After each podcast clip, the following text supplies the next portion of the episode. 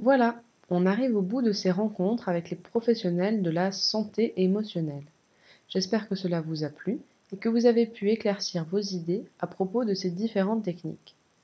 Ce que je retiens personnellement de ces rencontres, c'est qu'au-delà de la technique, il y a un praticien, une personne, qui pratique avec son histoire aussi, qui va pouvoir mélanger parfois les approches, et c'est formidable parce qu'on peut personnaliser vraiment la prise en charge.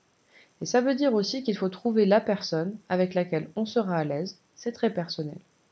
Donc je vous encourage à essayer les techniques qui vous semblent intéressantes, on a vu que ça fonctionne de manière très différente.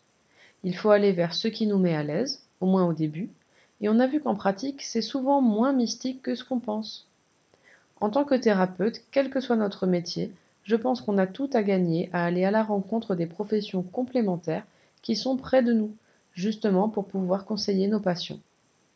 Bonne santé à tous, anima sana, incorpore sano.